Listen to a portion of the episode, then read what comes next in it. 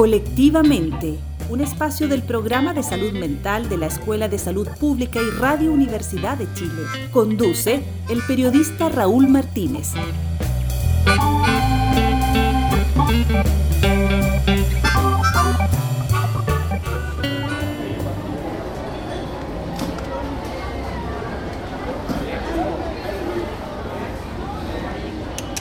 Es loquito, anda depre. Seguramente estas expresiones las hemos escuchado más de una vez como una forma de advertencia para evitar a personas que enfrentan problemas de salud mental. El tema es que, según las cifras oficiales, se estima que alrededor de un 20% de la población de nuestro país tiene algún tipo de trastorno mental, es decir, puede ser un familiar, un amigo o un conocido. Muchas veces las personas no acuden a un especialista para tratar estas condiciones porque incluso no las consideran como un problema de salud propiamente tal y por el estigma que tienen estas enfermedades prefieren mantenerlas relegadas a un segundo plano. Preguntamos por una definición del estigma al profesor del programa de salud mental de la Escuela de Salud Pública de la Universidad de Chile, Pablo Norambuena. Esto es lo que nos comentó. El estigma se define como la atribución de características negativas a un individuo o a un grupo de individuos de la población eh, basándose en particularidades que la persona posee, pero que no necesariamente son negativas en sí mismas. En ese sentido, eh, es el observador el que atribuye un significado negativo a ciertas condiciones.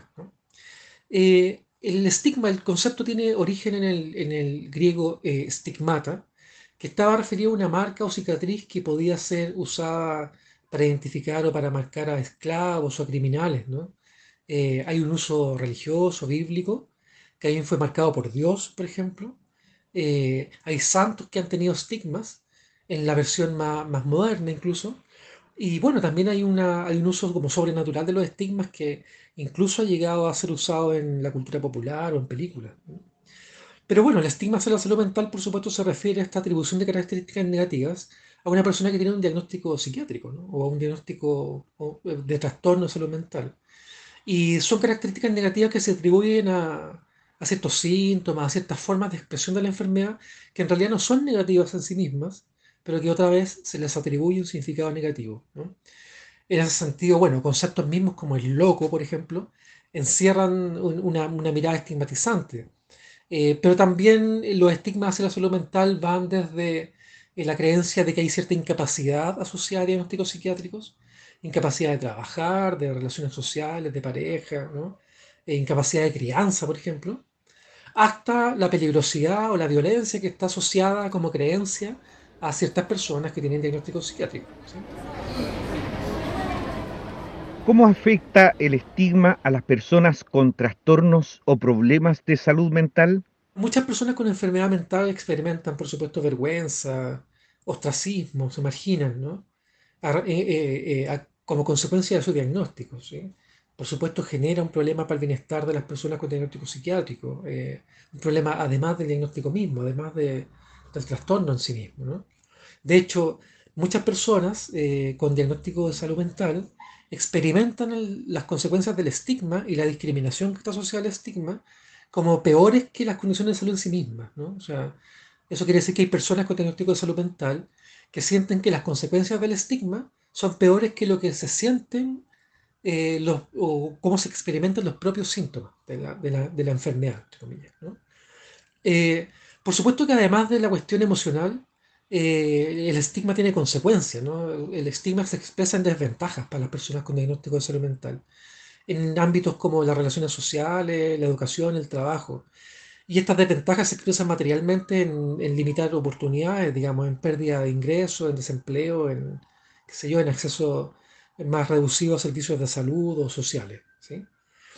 Eh, justamente hablando de salud, esto es muy importante porque el estigma puede tener como consecuencia eh, una barrera, digamos, para buscar ayuda eh, de las personas con diagnóstico psiquiátrico o con problemas de salud mental. O sea, eso quiere decir que las personas pueden retrasar la búsqueda de ayuda o pueden dejar de buscar tratamiento o pueden terminar prematuramente sus tratamientos eh, por miedo, digamos, a ser etiquetados, por miedo a la discriminación que causa el diagnóstico, ¿sí?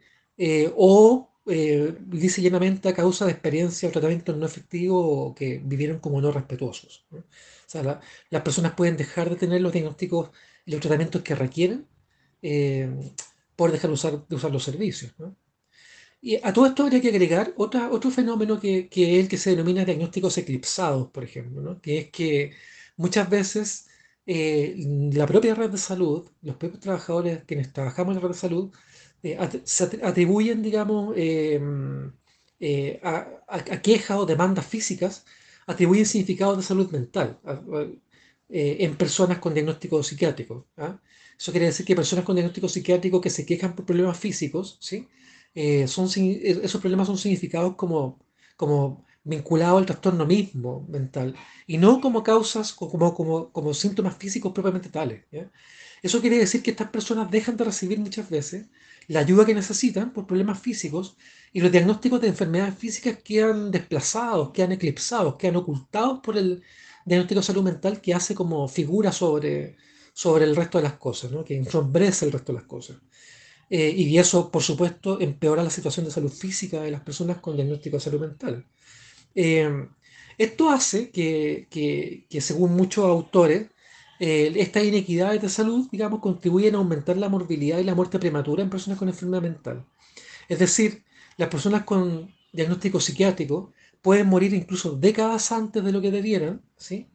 Eh, y no, por no debido a la enfermedad mental misma, no debido a los síntomas mismos del trastorno mental, sino que muchas veces debido a las consecuencias de la falta de acceso de la falta de, tratamiento que esas personas requieren por sus síntomas eh, de salud mental y también por sus enfermedades físicas. Y esto, a su vez, muy probablemente a causa de algunas de las consecuencias del estigma o de la discriminación misma. Es por esto que muchos autores o algunos autores han señalado que el estigma es, una, es un problema de salud en sí mismo. ¿no? no es un problema asociado a otro, sino que es un problema de salud, es una crisis de salud en sí misma.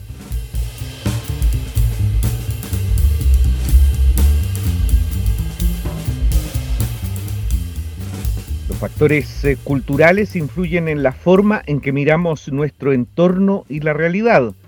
Consultamos a la psicóloga Tamara Tapia Muñoz, estudiante del doctorado en Ciencias del Comportamiento y la Salud en el University College of London del Reino Unido, qué sabemos del estigma hacia la salud mental en relación a América Latina y en Chile. La verdad es que, mira, sabemos cada vez más mucho menos que lo que, de lo que, lo que sabemos en, de, de, países de, en Europa o en Estados Unidos, porque en Latinoamérica en general hay, hay menos recursos para investigación.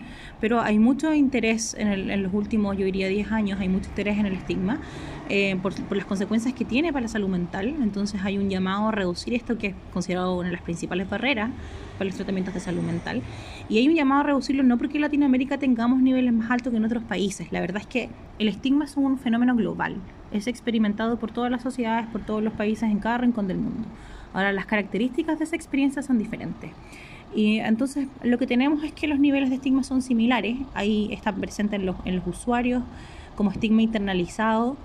Yo creo ciertas cosas y estoy de acuerdo con esas creencias, como por ejemplo que eh, no debería casarme, eh, que alguien no me va a contratar, eh, que no soy suficientemente bueno o que no puedo hacerme cargo de mí mismo, cosas de ese estilo, que afectan en mi autoimagen, que afectan mi eficacia, que, que, afectan mi forma de integrarme en la sociedad.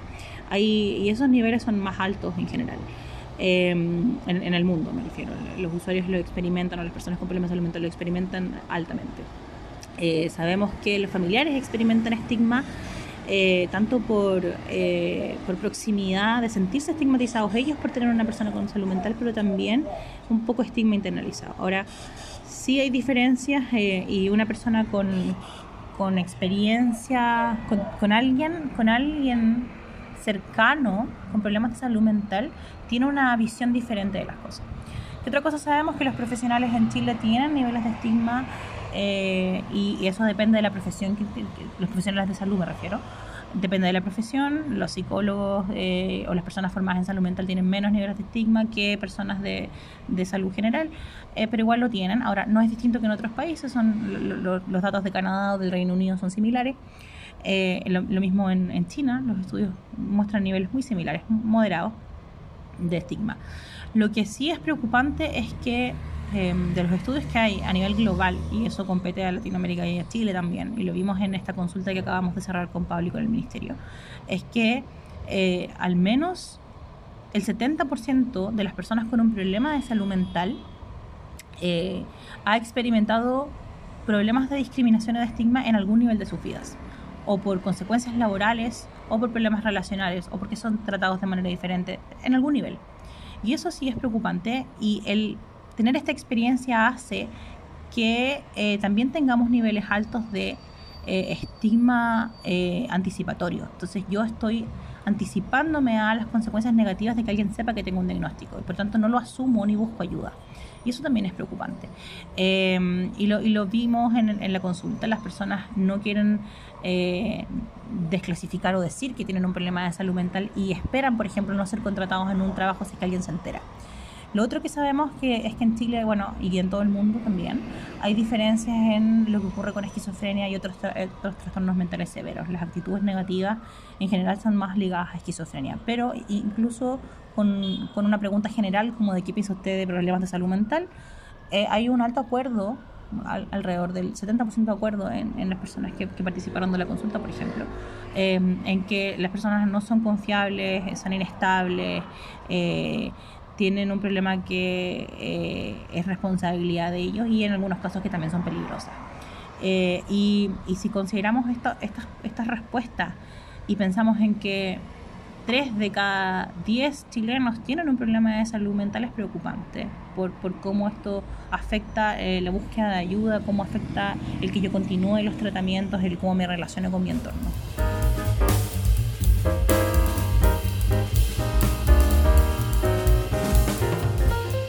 Está más acentuado en nuestro país el estigma hacia las personas con enfermedades mentales o estamos en el promedio, si es que existe alguna forma de medición, de las naciones latinoamericanas u otras regiones del mundo? Sí hay diferencias. Es un fenómeno global eh, que tiene características similares en todo el mundo, lo experimentan personas en todo el mundo. Ahora, el cómo ese fenómeno se da, qué cosas afecta, son muy, tienen conceptos muy culturales, están muy asociados a la cultura. Entonces, hay, no hay tantos estudios comparando Latinoamérica con otros países de, del mundo como países europeos. Lo que sí hay, y donde sí entran países latinoamericanos como, como Brasil y, y Venezuela, eh, o Chile mismo, es comparaciones entre Occidente y Oriente. Y lo que ocurre con Oriente y Occidente es que en Occidente eh, tenemos mucha diferencia en el estigma que hay dependiendo del diagnóstico. Esquizofrenia es el diagnóstico más altamente estigmatizado, en donde las personas viven con más, mayores niveles de vulnerabilidad y en donde son mm, vistos de forma más negativa. Y eso es muy distinto a lo que ocurre con la depresión. Ahora, eh, y, y, esto estoy hablando de, de resultados de, de, un, de, un, estudio de Lancet que, que miré hace poco. Eh, ahora, lo que ocurre en, en Oriente es que los niveles de estigma son iguales que en todo el mundo, pero hay mucha eh, deshonra respecto de tener una persona con, con, problemas salud mental, entonces los niveles de, de, estigma o el estigma en la familia es muy alto porque estás afectando el linaje de nuestra familia, estás afectando tu capacidad de, tener una familia eh, y de continuar el apellido, por ejemplo. Hay mucha deshonra relacionada a esto, es, es, la, es lo subjetivo, es la experiencia. Ahora, no, y no hay tanta diferencia entre tener esquizofrenia y tener depresión. Es tan poco honorable tener depresión como tener eh, esquizofrenia porque está visto como, como una debilidad y está asociado también a, algunos como elementos de desconocimiento de la salud mental o de creencias propias de la cultura. Eh, ocurre también con países, eh, con otros países como la India, en, en, en, creencias más religiosas o, o, cercanos a lo, a lo, a lo, lo religioso respecto de por qué tengo un problema de salud mental. Lo otro que ocurre en, en, en, Oriente y no ocurre en Occidente es que si yo soy un nacido del país, eh, por tanto no formo parte de una minoría como migrante, voy a ser más enjuiciado aún que si soy una, una persona de eh, un grupo minoritario, sobre todo si tengo depresión. La depresión se le perdona poco a, la, a las personas en, en, China, en Corea, en Singapur, eh, en Japón también. Eh, ¿Qué ocurre en Latinoamérica? Los familiares eh, están muy involucrados con, con, los problemas de salud mental, con el cuidado, eh, el, la, la, cultura es muy familiar. Entonces hay un alto nivel de estigma, de estigma en la familia eh, y la familia tiende a proteger y a querer como ocultar este diagnóstico. Y también en el, en los es un muy bajo porcentaje, pero en el, en el caso de las personas que necesitan de cuidadores porque no tienen problemas de funcionalidad. Quienes se hace cargo del cuidado son las familias. Entonces, yo creo que la diferencia más importante entre Latinoamérica y en otras partes del mundo son las condiciones en las que las personas viven. Eh, la mayoría de los países latinoamericanos son de bajo ingreso, por lo tanto tienen pocos recursos, tienen pocos recursos estatales, tienen pocos recursos públicos, eh, hay, hay poco apoyo para las familias y la gente vive en condiciones de mucha vulnerabilidad. Lo que pasa con, con países de alto ingreso es que depende, depende del nivel de inequidad y del sistema ¿no? del, del, país, estas personas pueden tener más o menos apoyos. Y en el caso de Chile en particular hay alto nivel de inequidad em, y hay una red de salud pública de, de, atención primaria que es fuerte, pero todavía las personas no desclasifican sus diagnósticos y no piden ayuda lo suficiente, por tanto también estos recursos son insuficientes. Y las personas que necesitan, por ejemplo, de pensiones de dependencia, estas pensiones son insuficientes para vivir. Eh, las familias tienden a hacerse cargo del cuidado sin ningún tipo de apoyo. Eh, ¿Qué otra cosa es distinta? Es, eh, hay un concepto que se llama, de, que es un concepto asociado a lo religioso en, en, Latinoamérica y es el sentir compasión por el otro.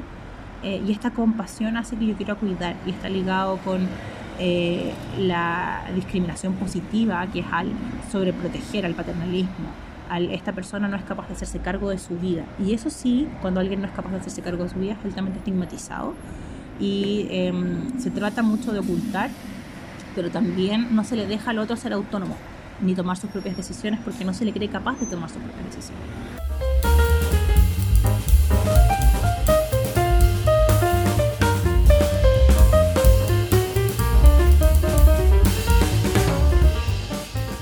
Ocurre que cuando un paciente acude a buscar ayuda para abordar la dificultad en su salud mental, a veces se encuentra con personal que puede minimizar lo que esa persona está sintiendo.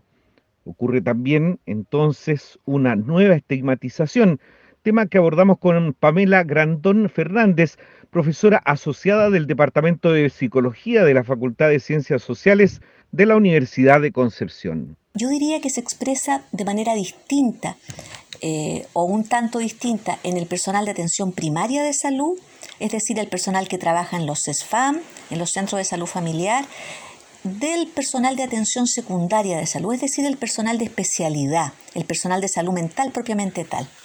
En el primero, en el personal de atención primaria, em, se puede ver, ¿no es cierto?, que existen em, una tendencia de alguna manera a minimizar los síntomas eh, físicos de otras eh, dificultades de salud que tengan las personas, eh, lo que hace que cuando los usuarios y usuarias refieran problemas o dificultades de salud, tiende, tienda el personal a, no escucharlos o, o simple y sencillamente a no confiar en su relato, lo que hace que la atención de salud disminuya en calidad y eso tiene como consecuencia un aumento de las tasas de morbimortalidad en esta población.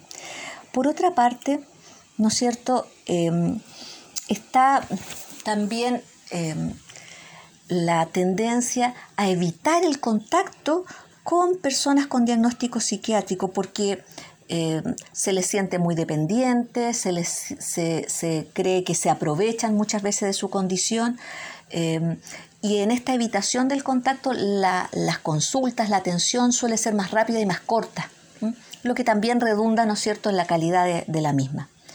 Eh, por último, yo diría también está esta idea, ¿no es cierto?, de que las personas con diagnósticos psiquiátricos son peligrosas, eh, pueden ser impredecibles, lo que también, ¿no es cierto?, eh, permite que mm, el personal de salud tenga conductas eh, de rechazo y, de discriminación hacia estas personas. En el personal de atención secundaria se da una forma distinta. Está la visión de que las personas con diagnóstico psiquiátrico no son capaces de tomar decisiones por ellas mismas y de saber qué es lo mejor para ellas. Esto implica que el personal de salud tiene que tomar las decisiones por ellas sobre el tratamiento que requieren y eh, por tanto, las personas ¿no es cierto?, eh, pasan a ser em, sujetos pasivos de su tratamiento y no sujetos activos, por esta idea, ¿no es cierto?, de que en el fondo eh, no es confiable su capacidad de tomar decisiones. Por otra parte, también, más que actitudes de rechazo, yo diría que aquí las actitudes más frecuentes son las actitudes paternalistas. se tiende a minimizar las capacidades de las personas y a no creer en la recuperación de estas. Em, y esto se transmite a los usuarios y a las usuarias con em, ideas, ¿no es cierto?, y mensajes desesperanzadores, eh, lo que termina redundando en su inclusión social y en su recuperación en un, en un círculo, ¿no cierto?, negativo. ¿Mm? Estas diría que son las principales formas en que se presenta el estigma.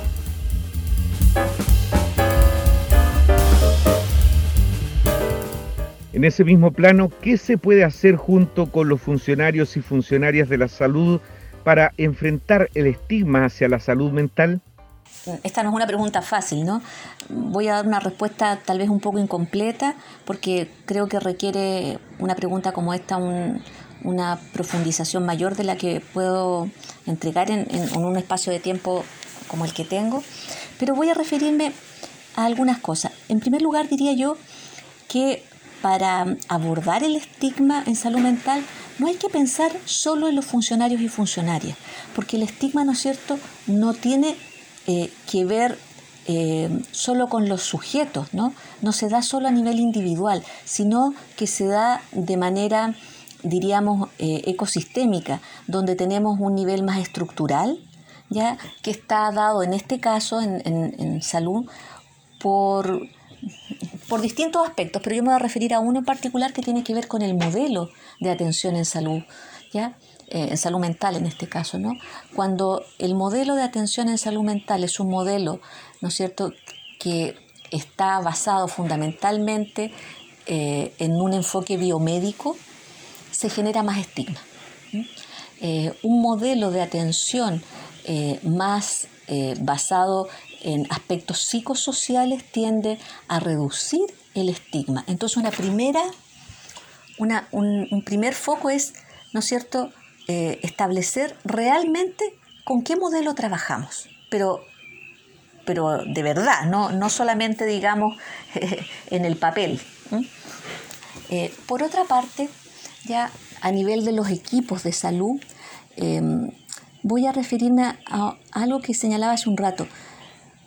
Uno de los elementos que generan estigma es que los usuarios, ¿no es cierto?, eh, puedan tener poco acceso a participar de sus tratamientos. Entonces, creo que una de las cosas que los equipos de salud tienen que empezar a incorporar es a, ¿no es cierto?, eh, pensar y, buscar acciones para que los usuarios y usuarias efectivamente puedan tener una participación real en, digamos, eh, lo que les sucede y la forma como se va a abordar aquello que les sucede.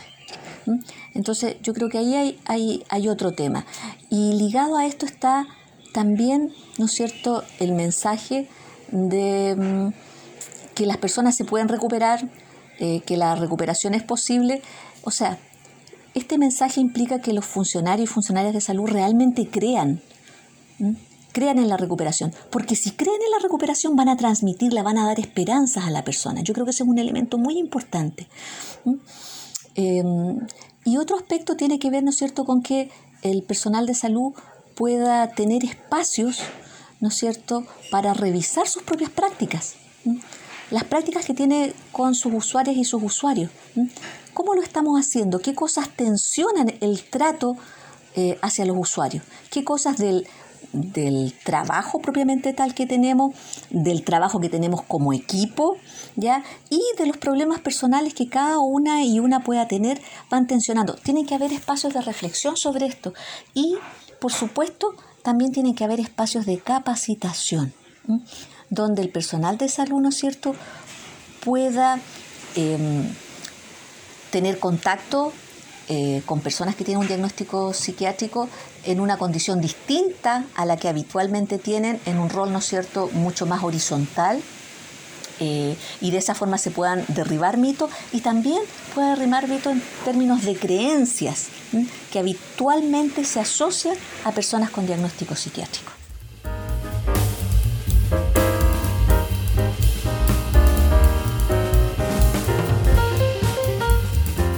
Regresamos con el psicólogo del programa de salud mental de la Universidad de Chile, Pablo Norambuena, para preguntar qué estrategias se pueden utilizar para enfrentar el estigma hacia las personas con trastornos mentales. Hay eh, muchos estudios de evidencia a estas alturas sobre efectividad de abordaje del estigma y, algunas claves de lo que han demostrado estos estudios son que, bueno, eh, eh, las intervenciones por lo general pueden afectar el estigma a nivel de conocimiento, es decir, por ejemplo, reducir la ignorancia de, que está asociada a cierto diagnóstico de salud mental. Las personas pueden, a nivel de conocimiento, entender en ese sentido cómo realmente funcionan algunos trastornos de salud mental y cómo no, no funcionan y por lo tanto atribuir menos eh, características negativas a, condiciones que no tienen esas características negativas. Eh, pero es más difícil intervenir con estrategias a nivel de actitud, a nivel de lo que, de lo que las personas sienten eh, eh, respecto de personas con diagnóstico psiquiátrico, y todavía es más difícil intervenir a nivel de conducta, es decir, a nivel de lo que las personas hacen respecto de las personas con eh, diagnóstico psiquiátrico. ¿sí? Ese es el principal desafío, de hecho, de la intervención. La intervención debería buscar no solamente generar cambios de conocimiento, que las personas conozcan más, sino que debería producir cambio a nivel de de actitud y principalmente a nivel de conducta. ¿eh? ¿sí? Es decir, reducir la discriminación ¿sí? Conductual asociada al estigma, a la creencia. Bueno, em, la educación en salud mental y las acciones de información eh, por sí solas muchas veces no resultan efectivas en este sentido, porque pueden ayudar a informar, pero no necesariamente ayudan a cambiar la actitud y las conductas respecto a las personas con diagnóstico de salud mental. Eso quiere decir que debiéramos evitar la, la tentación de hacer solo campañas, no solo actividades comunicacionales. Y deberíamos buscar hacer un poco más que eso. ¿sí? Eh, una clave para llegar un poco más allá es el contacto social. ¿sí? Lo que se ha descubierto, digamos, lo que se ha encontrado es que lo más efectivo para reducir el estigma es el contacto directo o incluso el indirecto con personas que tienen diagnóstico psiquiátrico, digamos, diagnóstico salud mental. ¿sí? El encuentro, conocer, conocerse, eh, resulta muchas veces en, la posibilidad de influir a nivel de actitud y también de conducta. ¿sí? El contacto social en este sentido el tipo, más, el tipo de, intervención más, más efectivo ¿sí? y que produce también resultados a, mayor plazo, ¿no? Eh, que, duran más. ¿sí? Otra cosa que habría que decir es que la desmitificación de la enfermedad mental es una meta clave, por supuesto, que atraviesa todas las estrategias posibles de intervención. ¿no? Es decir, eh, hablar de lo que realmente significan los diagnósticos psiquiátricos y hablar de lo que realmente no significan en sí mismos los diagnósticos psiquiátricos. ¿sí? Y una última clave debería ser vincularse, ¿no? conversar, eh, evitar eh, desarrollar, desarrollar acciones desde el punto de vista de los expertos, digamos, y poder desarrollar acciones desde el punto de vista también de los expertos por experiencia, de las personas que tienen diagnóstico psiquiátrico, que estén ancladas en las condiciones de las comunidades, las condiciones locales, en sus recursos, Conformar una red local en ese sentido es una buena acción para abordar el estigma hacia la salud mental. Pablo, ¿qué pueden hacer las mismas personas con trastornos de salud mental y sus familiares para enfrentar el estigma hacia la salud mental? Bueno, lo primero que habría que decir y decir con claridad y firmeza, digamos, es que el estigma no es culpa de las personas con diagnóstico de salud mental, digamos, ¿no? O sea, eh, tenemos que evitar responsabilizar a las personas con diagnóstico de salud mental por el estigma que se genera sobre su diagnóstico. No es, naturalmente no es culpa de ellos. Tampoco es su principal responsabilidad abordarlo, por supuesto, reducirlo. ¿no?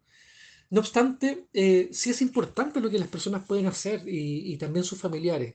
Eh, y quizá una, una, de las cosas que, que no es una estrategia en sí misma, digamos, es un fenómeno que se, que se ha desarrollado más naturalmente, si uno quiere incluso pero que en los últimos años ha cobrado más relevancia, es la posibilidad de subvertir el estigma, ¿no? como eh, darlo vuelta de alguna manera, usando la marca, usando el estigma, propiamente tal como una diferencia válida, ¿no? Eh, y luchar entonces por el derecho a esa diferencia válida. Em, El orgullo, ¿sí? como estrategia, en ese sentido, eh, eh, en el último tiempo ha cobrado vigencia, ha cobrado eh, probablemente mayor fuerza también a partir del trabajo que, que, más que la red de salud, más que nosotros en la academia, han hecho las propias organizaciones de expertos por experiencia o de usuarios. ¿no? El orgullo de la diferencia, el orgullo loco, se le ha llamado, las mismas organizaciones le han llamado. Y, bueno, tiene que ver con anunciar públicamente la diversidad personal, digamos, como una forma de tomar eh, control sobre la propia vida, ¿no? Control sobre la propia, la, propia diferencia y desarrollar identidad a partir de allí. Em, es necesario apoyar esa, esas iniciativas, ¿no? Eh, es necesario, eh, si, se, si, se, piensa también apoyarla, digamos, directamente y participar de ellas, ¿no? el trabajo de, de, organizaciones de usuarios, de expertos por experiencia, ¿no? Ejemplos en los últimos años hay muchos, ¿no? Hay organizaciones que, que trabajan regularmente en, en, grupos de encuentro, en movimientos. Eh, también se hacen hitos anualmente. Eh, eh, ya hace algunos años se hacen anualmente las marchas del orgullo loco, por ejemplo, que son maneras a través de las cuales estas personas pueden encontrarse, pero también se puede mostrar, digamos, socialmente, públicamente, esta reivindicación, ¿no? apoyar esta reivindicación eh, de, la, conformación en propiedad de una identidad personal. Eh, de, manera que, que, que, hoy podemos decir que el orgullo también es una, una, estrategia para abordar el estigma y las personas con diagnóstico de salud mental eh, tienen esta posibilidad, digamos, para tener agencia sobre, sobre el devenir de, su diagnóstico ¿no? y enfrentar entonces las consecuencias que tiene el estigma. Frente a cualquier enfermedad que nos afecte, resulta crucial contar con una red de apoyo, especialmente de familiares y amigos e incluso de nuestros compañeros de, trabajo. Por eso es muy importante que el círculo más cercano se transforme a la vez en un aliado del paciente con un trastorno mental para ayudarlo a salir adelante colectivamente. De eso depende ir también terminando con el estigma, con la forma en que entre todos abordamos este desafío de mejorar la salud mental de quienes la ven perjudicada. Como siempre, los invitamos a repasar este programa en nuestra sección Vuelve a escuchar de nuestro diario electrónico radio.uchile.cl y en nuestro canal de Spotify. Nos encontramos el próximo sábado a las 17 horas a través de las ondas del 102.5 FM Radio Universidad de Chile. Hasta entonces. Colectivamente es un espacio del programa de salud mental de la Escuela de Salud Pública y de Radio Universidad de Chile en el marco de su convenio institucional. Colectivamente es un espacio para abordar temas de salud mental en nuestro país y su objetivo es exclusivamente educativo y de difusión. Nos encontramos el próximo sábado a las 17 horas en el 102.5 FM.